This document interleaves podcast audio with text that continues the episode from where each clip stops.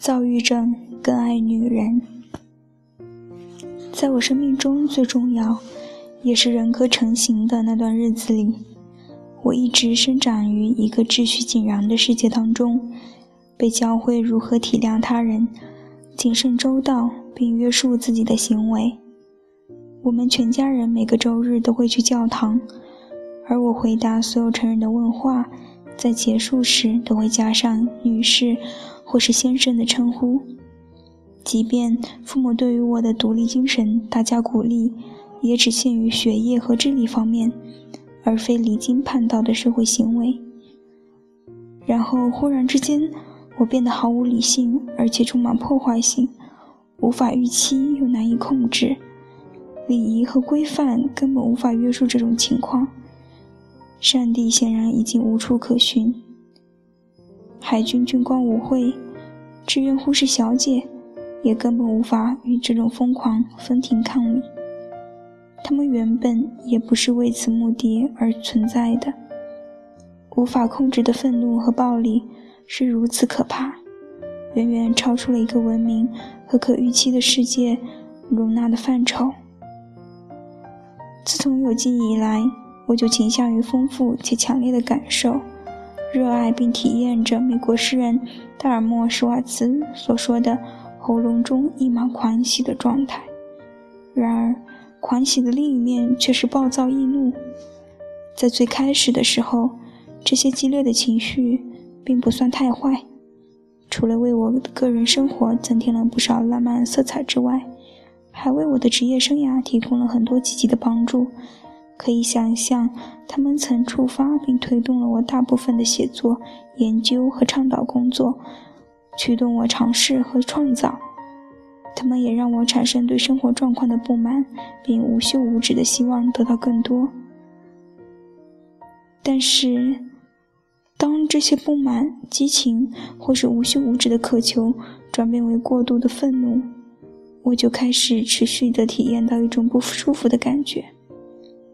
因为这种愤怒与我幼年一直仰慕的温和而家教良好的女性形象格格不入。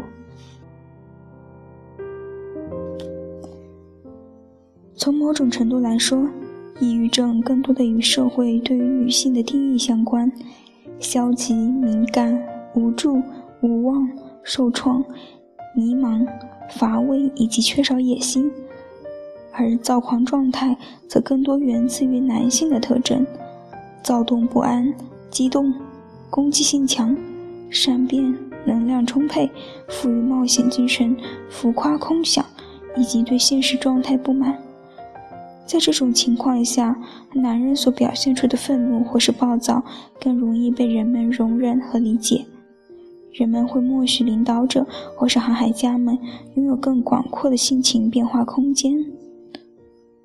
自然而然的，记者和作家更偏重于女性和抑郁，而女性与躁狂症之间的关联，则鲜有人关注。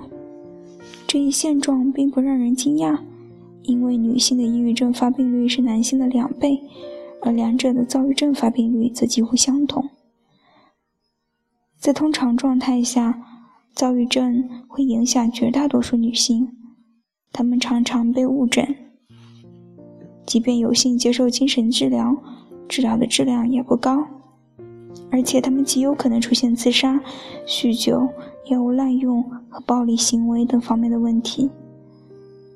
但是，就像患有躁郁症的男性一样，他们也常常为周围的人和社会贡献大量的精力、热情、冲击和想象力。躁郁症是一种既能够终结生命。也能够承载生命的疾病，就像火具有创造力，也具有破坏力的本质一样。英国诗人迪伦·托马斯曾经这样写道：“一股力量穿过绿色的导火线，燃放了花朵，也燃放了我的青涩岁月。